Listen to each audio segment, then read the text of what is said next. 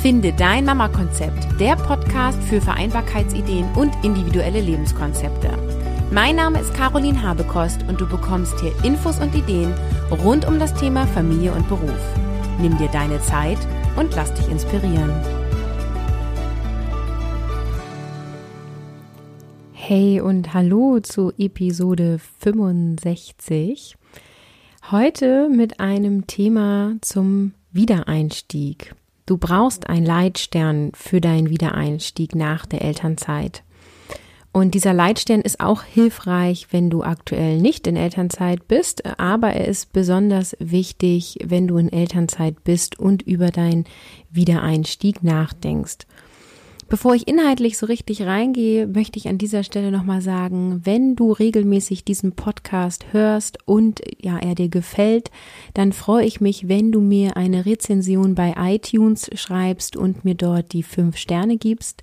Wie das funktioniert, dazu habe ich ein Video verlinkt in den Show Notes. Das heißt, wenn du das gerade über eine App hörst, dann klick doch einfach auf Beschreibung anzeigen und scrolle in der Episode nach unten. Dort habe ich verlinkt, wie du eine Rezension bei iTunes machen kannst freue ich mich mega drüber, denn je mehr Rezension ich habe, je höher meine 5-Sterne-Bewertung ist, desto mehr Leute bekommen dies angezeigt und ich möchte möglichst viele Mamas erreichen zum Thema Vereinbarkeit von Familie und Beruf. Also an dieser Stelle Dankeschön für deine Unterstützung. Elternzeit und Elterngeld geben uns ja als junge Familien ja viele Möglichkeiten. Viele beschweren sich ja immer noch darüber, dass ähm, es nur so kurzes Elterngeld gibt oder zu wenig oder oder oder. Hm, das sei jetzt mal dahingestellt. Ich finde an dieser Stelle ist, wir haben Möglichkeiten und Elterngeld und vor allem auch Elternzeit geben uns viele Möglichkeiten.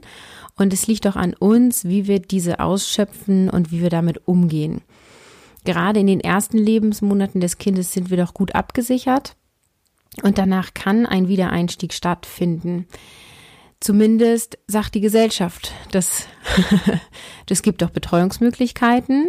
Es ist doch alles möglich und organisier dich doch gut. Kita-Plätze stehen zur Verfügung. Du kannst auch eine Tagesmutter auswählen, wird ja alles bezuschusst. In manchen Bundesländern ist es kostenfrei. Und wer sich vernünftig kümmert, der findet schon eine Betreuung. Allerdings ist dieses berufliche Comeback meistens nicht so einfach, wie es in der Theorie klingt und ein reibungsloser äh, Rückkehr in den Beruf beziehungsweise eine glückliche Rückkehr ist selten der Fall. Und wenn du das anders erlebt hast, dann melde dich unbedingt bei mir, weil ich suche ja immer Positivbeispiele und äh, würde dich dann gerne an dieser Stelle interviewen. Du kannst mir einfach eine E-Mail schreiben an kontakt@carolinhabekost.de. Was macht denn den Wiedereinstieg so schwer? Also gerade beim ersten Kind wissen wir ja überhaupt nicht, was auf uns zukommt. Wir informieren uns, stellen uns Dinge vor, wir spekulieren darüber, wie es wohl sein wird. Ne? Also ich habe auch gedacht, ich bleibe erstmal eine Weile zu Hause. Ähm, Kinder brauchen ihre Mama, war damals noch so meine Einstellung. Den Papa erst sekundär, das sehe ich heute ein bisschen anders, aber damals habe ich gedacht, so gerade in den ersten zwei Jahren braucht unsere Tochter mich besonders viel. Und ähm, dann finde ich schon was, wenn ich irgendwie zwei Jahre zu Hause war. Meine Einstellung hat sich dann aber schnell geändert und zwar in dem Moment, wo unsere Tochter dann da war und ich schon in den ersten Lebensmonaten gemerkt habe, ich bin geistig irgendwie völlig unterfordert, körperlich überfordert und konnte mir überhaupt nicht mehr vorstellen, lange aus dem Beruf rauszubleiben habe meine Kollegen, meine Aufgaben vermisst und vor allem den Mehrwert, den mir meine Arbeit gegeben hat. Und je mehr du deinen Job liebst, desto wichtiger dir dein Job ist, desto schwieriger ist es, lange raus zu sein und sich da wirklich ähm, nur sozusagen auf die Familie zu konzentrieren. Und das können wir einfach nicht wissen, wie es dir damit geht. Und das kannst du selber nicht wissen. Und bei einem zweiten oder dritten Kind kann es halt auch wieder anders sein. Veränderungen sind unplanbar. Wir können uns ja Gedanken machen, Vorstellungen haben, Ideen, Konzepte ausarbeiten. Aber wie es dann wirklich ist, wenn das zweite, dritte, erste Kind da ist, wissen wir nicht. Und deswegen ist Wiedereinstieg planen ganz schön schwierig und viele planen dann gar nicht mehr und lassen es auf sich zukommen und das kann gut gehen, kann aber auch ganz schön schief gehen.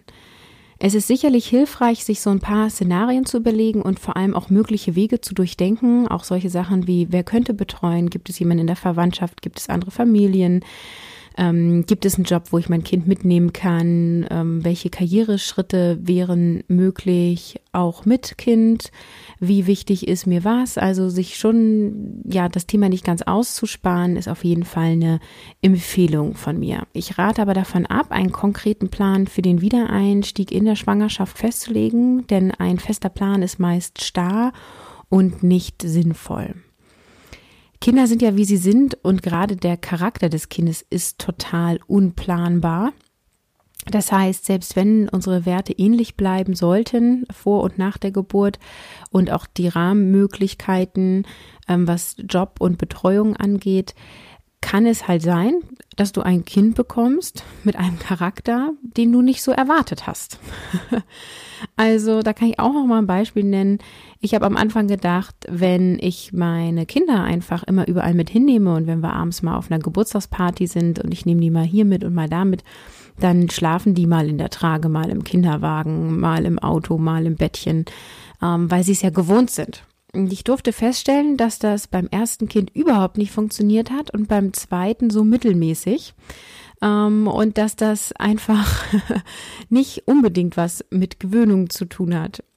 Ich kenne andere Familien, bei denen hat das wunderbar geklappt. Ähm, tja, bei uns nicht. Und dieses Thema Schlaf ist nur ein Beispiel von Hunderten. Wir können nicht wissen, wie unser Kind wird. Wir können bestimmt ein bisschen was beeinflussen und ein bisschen gewöhnen, aber so ein Baby bringt schon ganz schön viel Charakter mit. Und meistens ist es nur sehr schmerzhaft, wenn die Familien den, ja, den neuen Charakter nicht annehmen, ne, sondern immer versuchen zu verändern. Das Verhalten kann eben aber auch geprägt werden, das möchte ich gar nicht äh, abstreiten. Ähm, aber wir können eben nicht davon ausgehen, dass alles so wird, wie wir uns das so vorstellen.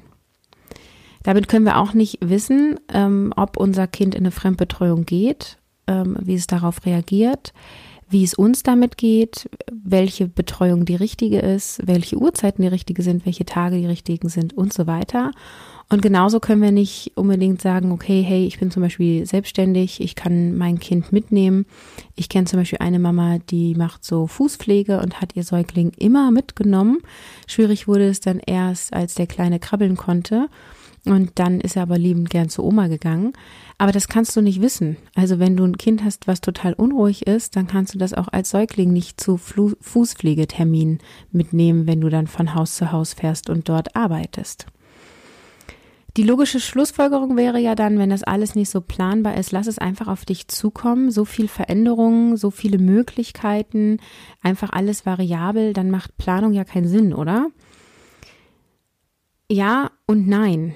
Wenn du das nur auf dich zukommen lässt und keine Gedanken über deinen Wiedereinstieg machst, dann wird es meist schwierig, denn dann fühlt es sich so an, als wenn die Elternzeit plötzlich vorbei ist. Wir kennen diesen Effekt mit Feiertagen. Alle sind immer überrascht, dass plötzlich Weihnachten ist. Weihnachten ist immer am 24.12. Und es ist seit Jahren so, dass es nicht unbedingt kalt ist im Dezember. Ja, viele sagen, der Winter hat noch gar nicht angefangen. Nee, ist so. Meistens fühlt es sich noch an wie Herbst. Das war jetzt aber auch die letzten Jahre so. Das heißt, wenn du äh, dir merkst, am 24.12. ist Weihnachten, und nicht erst irgendwie zwei Wochen vorher dir einfällt, dass das ja ein Familienfest ist, wo vielleicht ein paar Geschenke besorgt werden müssen und man sich mal überlegen muss, wo man wie die Feiertage verbringt, dann hast du auch keinen Stress mit Weihnachten. Dann fängst du nämlich wahrscheinlich schon im November an, dir die ersten Gedanken zu machen und dir zu überlegen, hm, was könnte auf die Wunschliste geschrieben werden, ne? damit zum Beispiel Oma und Opa auch was Cooles schenken können oder oder oder. Und das gleiche ist mit dem Wiedereinstieg. Also deine Elternzeit äh, musst du ja irgendwie einreichen, wenn du vorher bei einem Arbeitgeber warst und dein Elterngeldbezug entscheidest du ja auch, ob du den ähm, über zwei Jahre zum Beispiel aufteilst oder über ein Jahr voll und wer von euch in Elternzeit geht, wie lange. Das ist, man kann es ja nochmal ändern, aber irgendwas müsst ihr ja erstmal abgeben. Und das heißt, es gibt keines, es ist plötzlich vorbei. Wenn du das immer wieder auf dem Schirm hast, ohne dir Stress zu machen, dann weißt du, wann es losgeht. Es stellt sich dann ja eben die Frage Familie oder Beruf oder Familie und Beruf, beziehungsweise wie kann ich sowohl eine berufliche Erfüllung leben und auch meinen Anspruch an mich beziehungsweise meine Mutterrolle erfüllen. Und es stellt sich ja dann auch die Frage, welche Rolle spielt der Vater?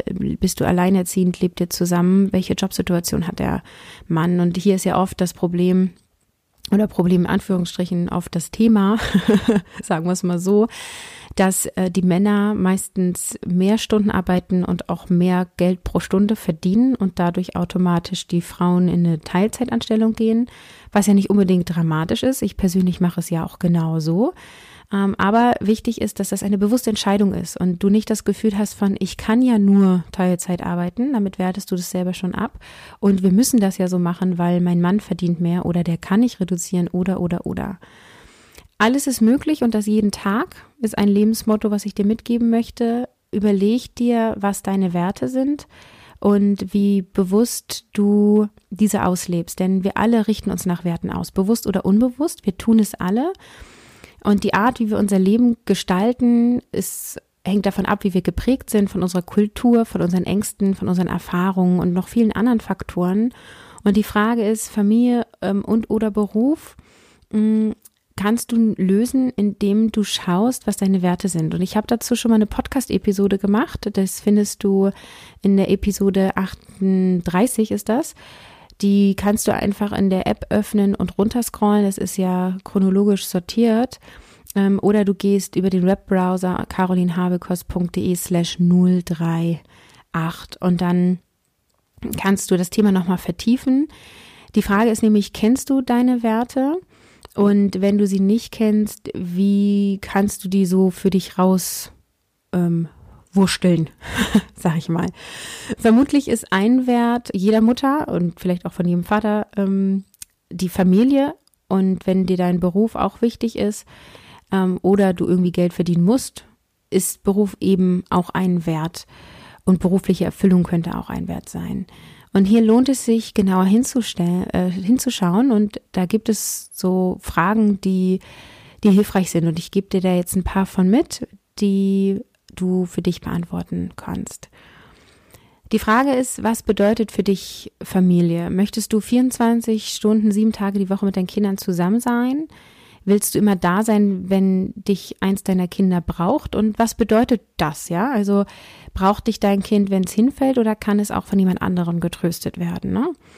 Ähm, oder möchtest du in jeder Situation für dein Kind parat sein?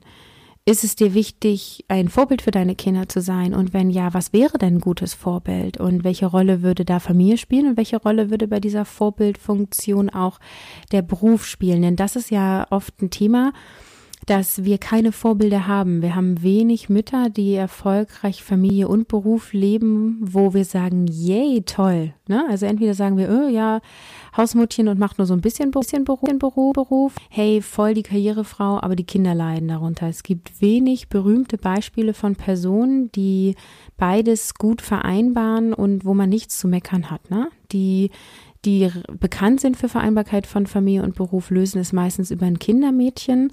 Das ist nicht gut und nicht schlecht, aber tatsächlich ist es ja so, dass sich der Otto-Normal-Mensch, die Otto-Normal-Familie kein Kindermädchen leisten kann oder eben auch vielleicht gar nicht möchte.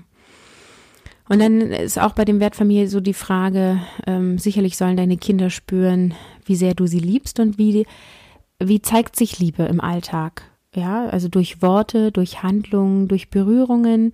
Was ist dir hier wichtig? Und da kann ich auch mal noch ein Beispiel wieder von mir nennen. Ich arbeite ja drei volle Tage die Woche, auch am Stück. Und das ist ganz oft so, dass ich an den Abenden die Kinder auch allein ins Bett bringe, dass wir alle ins Familienbett gehen ähm, was nicht immer so ist. Die Kinder haben eigene Betten, aber es ist optional. Ne? Sie können eben auch bei uns schlafen. Und an diesen drei Abenden ist es meistens so, dass wir zu dritt im Familienbett liegen die Kinder auch noch ganz viel erzählen. Das finde ich manchmal total schön, manchmal finde ich es anstrengend, weil ich selber kaputt und müde bin.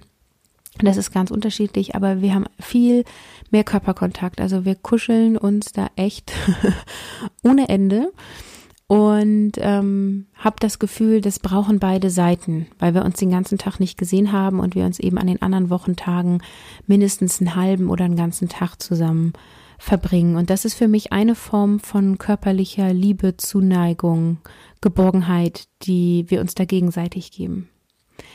Und wenn wir jetzt nochmal den Wert Beruf angucken, dann ist ganz wichtig, so rauszufinden, warum willst du arbeiten? Ist es rein das Geld? Ist es Erfüllung? Ist es, um rauszukommen? Ist es Anerkennung? Wird es von dir erwartet? Was ist der Grund? Wie viel Geld möchtest du verdienen oder wie viel musst du verdienen? Und da mach auch mal so einen Abgleich von, ähm, was ist so das Minimum, was ihr an Familieneinkommen braucht, um euer Lebensstandard zu halten? Was könntet ihr an Lebensstandard runterschrauben und immer noch glücklich sein? Wie viel könntet ihr da runtergehen?